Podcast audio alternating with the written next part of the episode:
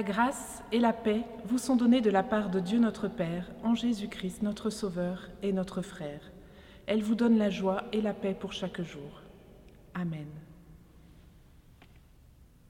Bienvenue à chacune et à chacun pour ce temps de culte que nous vivons encore une fois séparés physiquement, nous ici dans la cathédrale, vous chez vous ou chez vos parents, chez vos enfants. Séparés et pourtant rassemblés mystérieusement dans l'amour de celui qui nous prend tel que nous sommes, qui nous accueille chacun chacune avec nos lumières et nos ténèbres. Si vous le souhaitez, vous pouvez, comme les semaines précédentes, préparer votre recueil de chants pour ce culte, ou bien simplement vous laisser porter par la voix de Serge et la musique de Vincent. Nous avons aussi avec nous Marc Pernaud qui va nous guider dans la liturgie, Kao Tangfam qui a pris le son et l'image pour que nous puissions partager ce culte, qu'ils en soient chacun remerciés. Et merci aussi à vous d'être là avec nous pour célébrer ensemble la parole de vie qui nous est offerte pour que nous vivions, nous, nos enfants et nos petits-enfants. Et nous ouvrons ce culte par un temps de louange qui commence par le chant, le numéro 58, les strophes 1, 2 et 4, loué pour sa miséricorde.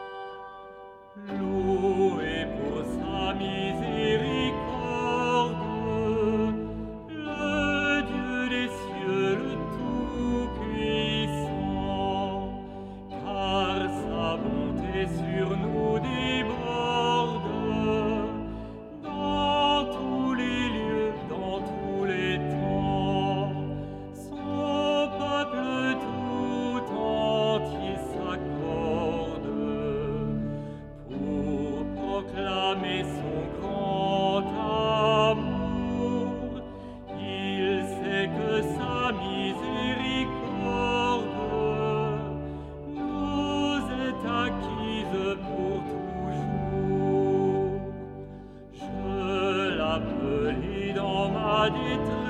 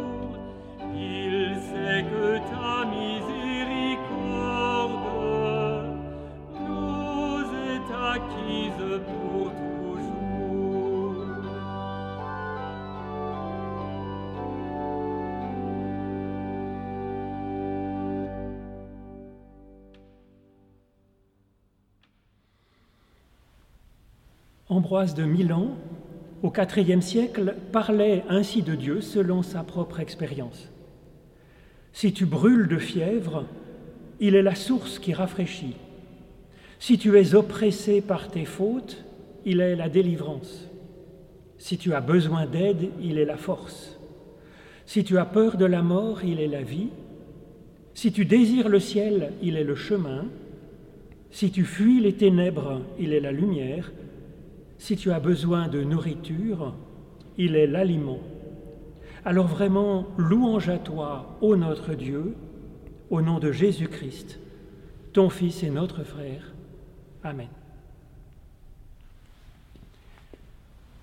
Et puis je vous propose de vous ouvrir à notre Dieu, à son aide, dans cette prière d'humilité de l'écrivain Albert Cohen qui en appelle ainsi à Dieu.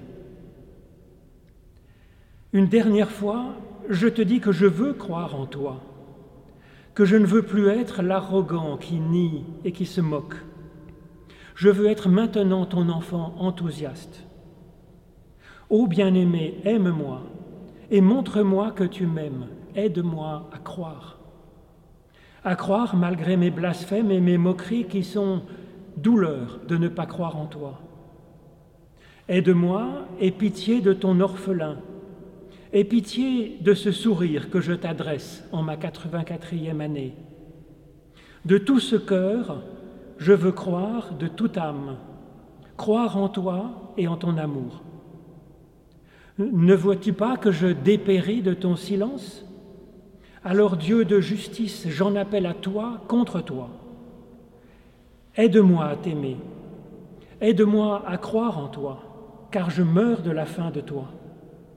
Fais de moi ton enfant et perdu de foi, mène-moi vers les eaux du repos, aie pitié de cet infidèle que je suis, je n'attends ma foi que de toi. Est-ce une faute de n'attendre que de toi?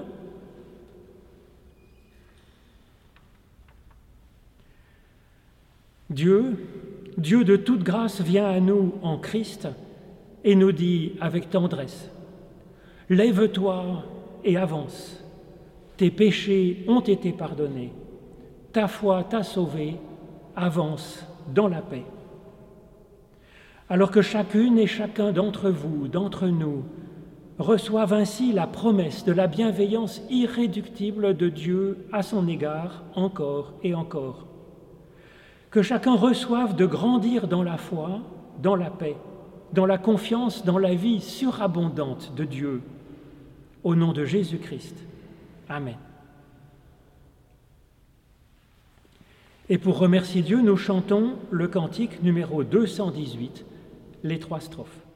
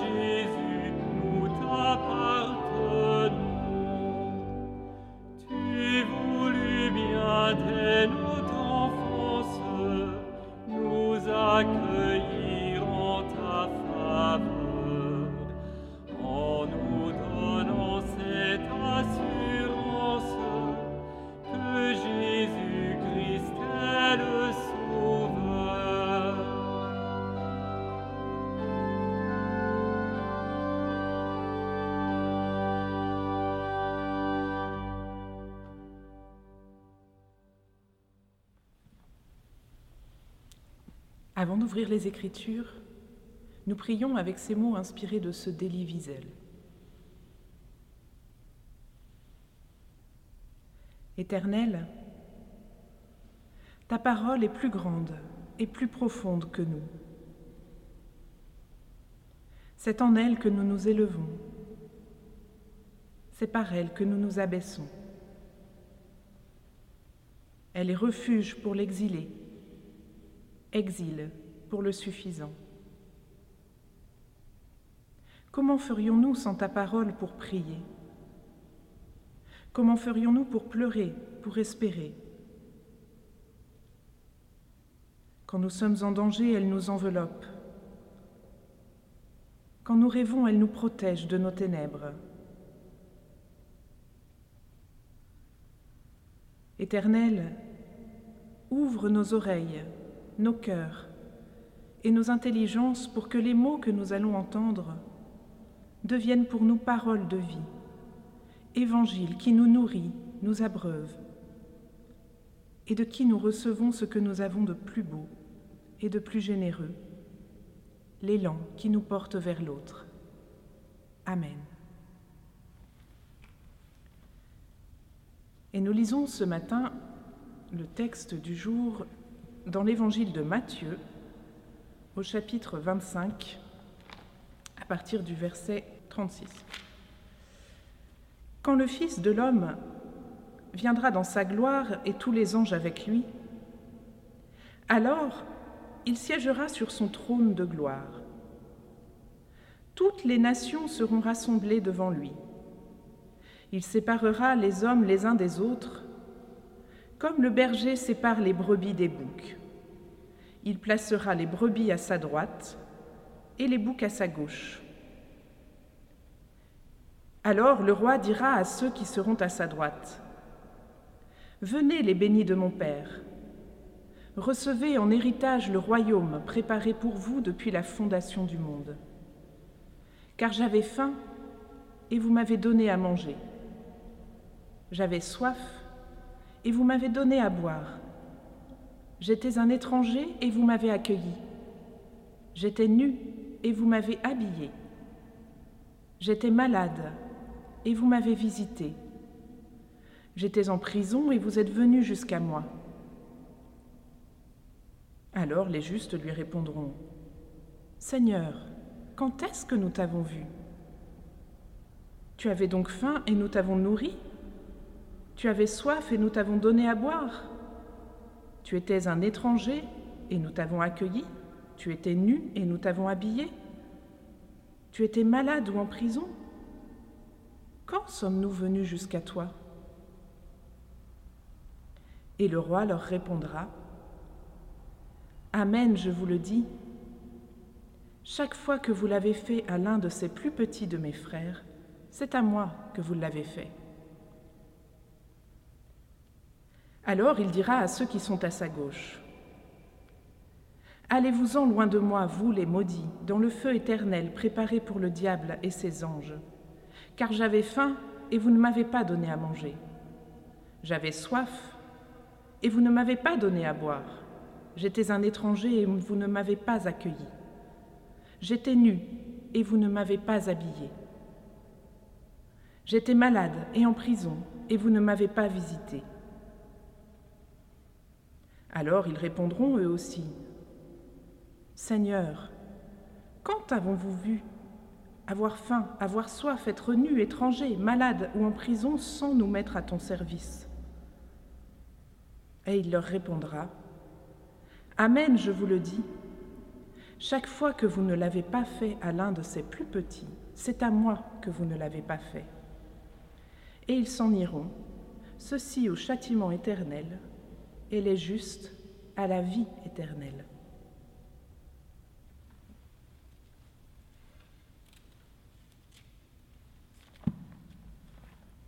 Et pour commencer à laisser résonner ce texte en nous, nous chantons le 211, les quatre strophes.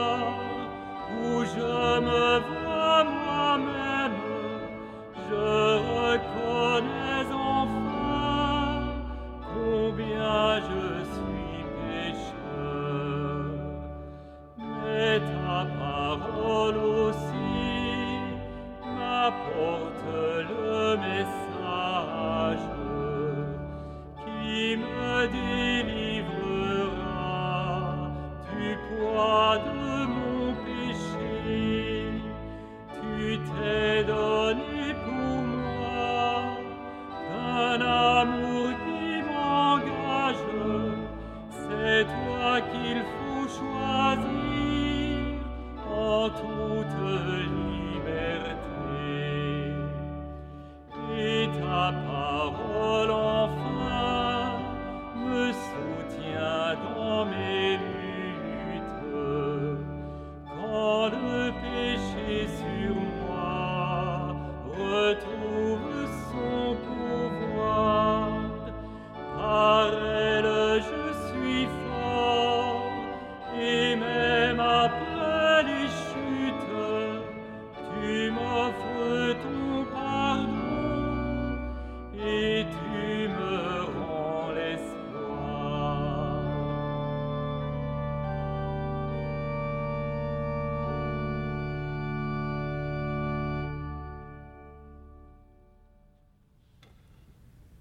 faut parfois se battre avec les récits bibliques. Et pour moi, cette parabole du jugement fait partie de ces récits difficiles avec lesquels je me bats. Au premier abord, tout m'y hérisse. Cette image d'un jugement futur qui viendrait comme une sanction. Les bons et les méchants bien identifiables. La malédiction sur les méchants. Le Dieu barbu qui trône, qui vient distribuer les bons et les mauvais points. Et puis pour tout vous dire, ce qui me hérisse le plus, c'est que je sais que je ne suis pas une brebis, je suis un bouc et je vais rôtir dans le feu. Par exemple, quand on rentre de l'école avec les enfants, nous croisons souvent une femme qui mendie. Il est difficile de lui donner un âge, mais elle est jeune, peut-être 20 ou 25 ans. Elle est souvent agitée, elle parle toute seule, elle crie, elle invective, parfois elle pleure. Et la plupart du temps, je passe devant elle en pressant le pas, mal à l'aise, peu fière de moi, sans rien offrir, pas même un regard ni un sourire. Et pourtant, je ne suis pas que ça. Pour rester dans le même domaine, le samedi matin, quand je vais au marché, il y a une autre femme, plus âgée. Elle aussi m'en dit. Souvent, il y a un jeune enfant avec elle. Elle interpelle les passants, les passantes, avec insistance parfois, mais toujours avec bonne humeur. Et presque toujours, je lui donne quelque chose, quelques mots, des vêtements pour l'enfant, des couches, parfois un peu d'argent. Elle termine toujours en disant qu'elle va prier pour moi, et je lui dis que je prierai pour elle. Alors, est-ce que je suis une brebis ou un bouc? À la gauche ou à la droite du Christ? Ça dépend des jours, ça dépend de mon état physique et spirituel. Ça dépend des personnes que je rencontre, de ce qu'elles éveillent en moi. Oui, il y a en moi un peu de la brebis, un peu du bouc, et c'est pareil pour tout le monde. Personne n'est 100% brebis, personne n'est 100% bouc non plus, c'est impossible. La meilleure personne a une fois refusé une visite à quelqu'un. Et la pire personne a une fois tendu un verre d'eau à un assoiffé. Chercher à classer les gens en brebis et en bouc, c'est déboucher immanquablement sur l'exclusion, sur la haine. S'il y a les bons et les méchants, il y a ceux qui ont la vérité et ceux qui se trompent. Et évidemment, Jésus le sait. Lui qui n'a cessé de briser justement ces barrières d'exclusion que les humains dressent si facilement entre eux. Alors s'il utilise ici cette image qui semble conduire tout droit à l'exclusion, c'est pour la subvertir et pour nous pousser à réfléchir. Alors réfléchissons ensemble. Peut-être que la première subversion, c'est de dire que le jugement, ce n'est pas un événement qui survient une fois, à la fin des temps, pour donner une évaluation finale sur ce que nous sommes après nous avoir nous laissé nous débrouiller tout seuls. C'est un processus continu qui a pour objectif de nous rendre le plus possible brebis. En grec, c'est marqué par un présent qui dit l'actualité du processus. Quand on traduit quand le Fils de l'homme viendra dans sa gloire, on pourrait tout aussi bien traduire à chaque fois que le Fils de l'homme vient, et les deux sont justes, c'est un processus ici et maintenant et qui est aussi à venir. C'est pas une fois pour toutes, c'est en cours dans chacun de nous. Car puisque personne n'est 100% brebis ni 100% bouc, c'est que le jugement ne passe pas entre telle personne et telle autre, mais à l'intérieur de chaque personne, entre ce qui en elle relève de la brebis et ce qui en elle relève du bouc. Et la première action du Fils de l'homme, qui est bien sûr le Christ, c'est de séparer, de nommer, d'identifier ce qui est de la brebis, ce qui est du bouc. Pas de mélange, pas de confusion, pas de fausses excuses. Et ce qui relève de la brebis, il l'installe tout près de lui, en lien avec lui, pour continuer à le faire grandir. Et ce qui relève du bouc, après avoir soigné et nourri ce qui peut l'être, il l'envoie au feu. Le feu, dans ces paraboles de jugement, ça a certes une dimension destructrice. Parfois, il faut détruire ce qui doit l'être quand c'est nécessaire. Mais le feu a aussi une dimension purificatrice, rectificatrice. Il permet de raffiner les métaux, de les travailler pour qu'ils prennent la forme voulue.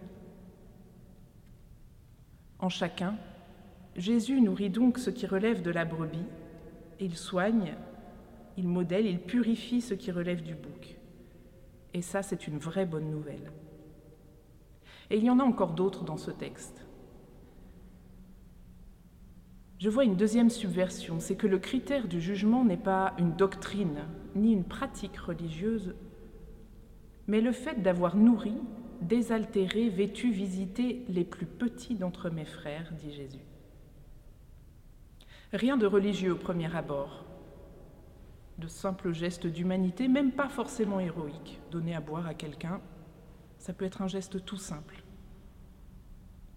Mais les frères de Jésus, ce sont dans l'évangile de Matthieu ceux qui écoutent sa parole de vie.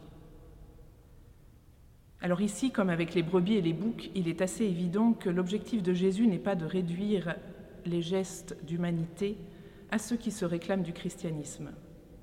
Jamais il ne s'arrête aux catégories sociales, religieuses, ethniques pour entrer en relation. Il s'adresse à chacun, à chacune, et en chaque personne qu'il rencontre, il voit ce qu'elle a de plus humain, de plus beau, de plus vivant. Il voit ce qui peut se mettre à l'écoute de la parole de vie, et il en prend soin. C'est cette part-là qu'il nourrit, qu'il désaltère. Ce que Jésus protège, fait grandir en chaque personne, la brebis qu'il place à sa droite, c'est cette capacité d'entrer en relation avec l'autre, avec un être humain en chemin. La capacité à se placer à côté de lui, à côté d'elle, pour soutenir son humanité. Et il nous invite à faire de même avec son image, à nourrir certes très concrètement les personnes qui ont besoin d'un sandwich, et il y en a si nous le pouvons, mais plus profondément à nourrir en chaque personne que nous rencontrons, quelle qu'elle soit, son élan de vie, son étincelle divine. Nourrir ce que l'autre a de beau, mais qui est peut-être fragilisé, malade. Et laisser l'autre nourrir en moi ce qu'il y a de beau, mais peut-être fragilisé ou malade. Car de la même manière que nous sommes tous et toutes un peu brebis et un peu boucs, nous sommes aussi tous et toutes les affamés, les assoiffés, les étrangers, les malades, les emprisonnés. Nous avons tous et toutes, un jour ou l'autre, bénéficié d'un geste d'humanité quand nous avions besoin. Et ce sera encore le cas. La vulnérabilité, en moi, en vous, en chacun, est à chaque fois un appel à se laisser toucher, est le signe de la vulnérabilité de Dieu. Car c'est la dernière subversion que je voudrais souligner. Jésus dit, chaque fois que vous avez fait ou que vous n'avez pas fait ceci, c'est à moi que vous l'avez fait. Il ne dit pas chaque fois que vous l'avez fait, vous avez obéi au commandement de Dieu. Ce n'est donc pas l'obéissance qui est le critère. Il ne dit pas non plus chaque fois que vous avez fait, vous avez bien agi. Ce n'est donc pas la conformité au bien ou au mal qui est le critère. Il ne dit pas non plus à chaque fois que vous l'avez fait, vous avez su vous effacer et laisser agir Dieu en vous. Il ne s'agit donc pas d'effacer ce que nous sommes pour pouvoir être reçus de Dieu. Non, il dit, à chaque fois que vous l'avez fait, c'est à moi que vous l'avez fait. Jésus est cet être qui a besoin d'être nourri, désaltéré, abrité, vêtu, visité. Le Dieu qui est venu manifester Jésus est ce Dieu qui s'offre vulnérable à la puissance humaine dans ce tout petit enfant de la crèche, dans cet homme cloué sur une croix? C'est ce Dieu à qui Eti Il-Soum disait dans son journal pendant la Seconde Guerre mondiale Je vais t'aider, mon Dieu, à ne pas t'éteindre en moi. Mais je ne peux rien garantir d'avance. Une chose pourtant m'apparaît de plus en plus claire. Ce n'est pas toi qui peux nous aider, mais nous qui pouvons t'aider. Et ce faisant, nous nous aidons nous-mêmes. C'est tout ce que nous pouvons sauver en cette époque, et c'est aussi la seule chose qui compte. Un peu de toi en nous, mon Dieu. Et peut-être pourrons-nous aussi contribuer à te mettre dans les cœurs martyrisés des autres. Ce Dieu-là, ce Dieu vulnérable s'offre vraiment, totalement. Pas comme un test à passer ou comme une épreuve, mais comme une occasion à saisir, une chance offerte gratuitement. Car la différence entre les brebis et les boucs n'est pas dans leur capacité à reconnaître Dieu. Tous sont également surpris d'apprendre que Jésus était présent dans ces rencontres. Mais pour les brebis, la rencontre d'un autre se suffit à elle-même. Elles n'attendent pas grand-chose, peut-être même pas de régler tous les problèmes. Quand vous visitez un prisonnier, physiquement ou spirituellement, vous ne sortez pas de sa prison, mais vous vous tenez auprès de lui, et par là, vous lui manifestez qu'il est toujours un être humain et un enfant de Dieu. Quand vous donnez à boire spirituellement ou physiquement à quelqu'un, vous ne réglez pas définitivement sa soif, il aura encore soif. Mais vous la soulagez pour un moment et vous amorcez un lien de confiance avec un frère ou une sœur en humanité et en Christ. Pour ce qui en nous est de l'ordre du bouc, c'est insuffisant. Il faudrait d'abord être sûr que cet assoiffé mérite bien d'être désaltéré, que cet étranger mérite d'être accueilli, que c'est bien le Christ qui se tient là. Mais Dieu ne vient pas à nous en nous présentant une carte d'identité, pour que nous sachions que c'est bien lui. C'est toujours a posteriori qu'on le reconnaît. Dieu était là au cœur de cette rencontre et je ne le savais pas. Je ne l'avais pas prévu. Je n'étais pas prête. Et ce Dieu qui est venu n'est pas celui auquel je m'attendais, celui que je connaissais, que je croyais connaître. C'est un Dieu qui se donne à découvrir dans la rencontre de ce que je rejette, de ce qui me fait peur, de ce que je ne veux pas voir. Un Dieu qui est nourri par la puissance humaine d'amour qu'il nourrit lui-même, et un Dieu qui ne se laisse pas engloutir par notre puissance de destruction. Sa présence met parfois en lumière nos peurs ou notre violence. Il s'y offre jusqu'à la crucifixion, mais sa résurrection vient nous dire que contrairement à nos pires craintes, quelque chose ou quelqu'un résiste à notre violence, à nos peurs, à nos fuites, et qu'elles n'auront pas le dernier mot sur nos vies.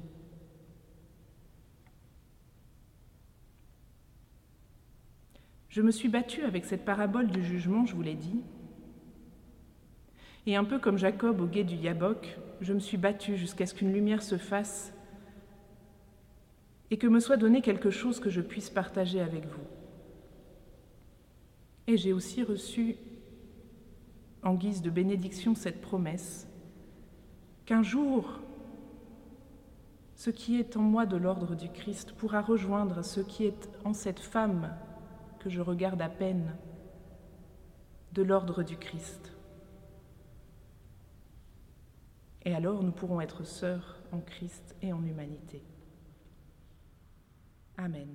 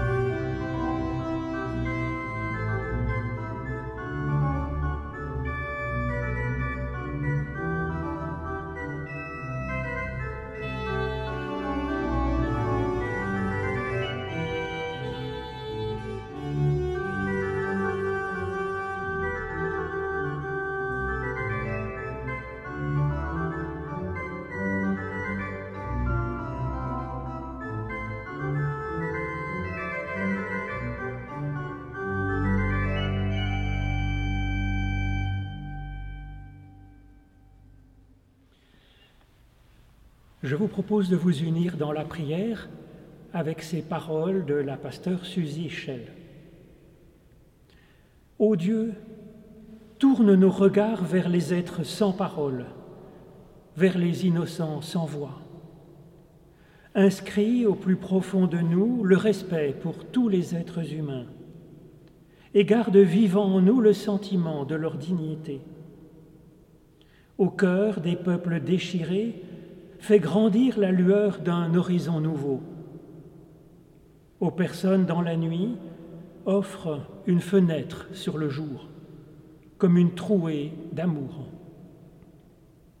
Mets dans nos cœurs et dans nos bouches la parole qui relève et qui sauve, les mots risqués qui ouvrent comme un commencement nouveau, un Noël de naissance à la fois en nous, une Pâque de résurrection, une Pentecôte de souffle de Dieu, souffle de toi, ton souffle, en nous et sur ce monde. Oui, ô notre Dieu, Dieu qui nous rassemble comme les membres différents et chacun irremplaçable d'un même corps, nous osons te prier en Christ avec familiarité, toi, notre Père et notre Mère qui est dans les cieux, avec ces mots de l'Évangile. Notre Père qui es aux cieux, que ton nom soit sanctifié, que ton règne vienne, que ta volonté soit faite sur la terre comme au ciel. Donne-nous aujourd'hui notre pain de ce jour, pardonne-nous nos offenses comme nous pardonnons aussi à ceux qui nous ont offensés, et ne nous laisse pas entrer en tentation mais délivre-nous du mal. Car c'est à toi qu'appartiennent le règne, la puissance et la gloire pour les siècles des siècles. Amen.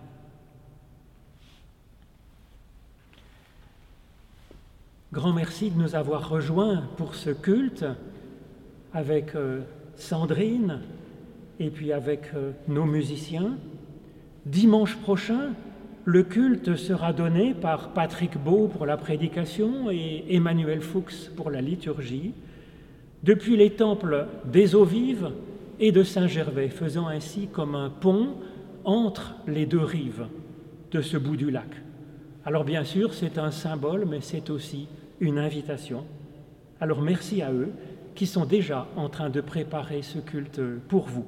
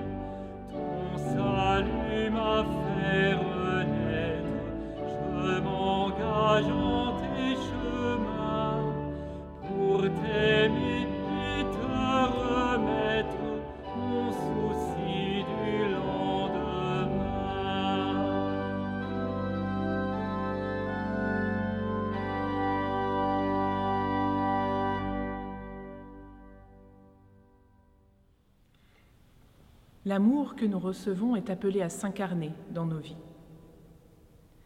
Ne cherchez pas Jésus au loin, il est en vous, auprès de ces ténèbres qui vous font peur, de ce silence qui vous oppresse. Il est là pour que sa lumière et sa parole y mettent de la vie. Il est dans chaque personne qui croise votre chemin, dans cette relation possible, à nouer chaque jour à nouveau. Et pour cela, nous recevons chacun, chacune, la bénédiction que Dieu vous adresse personnellement. L'Éternel te bénit et te garde. L'Éternel lève son visage vers toi et te donne sa paix. L'Éternel fait briller sur toi sa lumière et t'accorde sa grâce. Amen.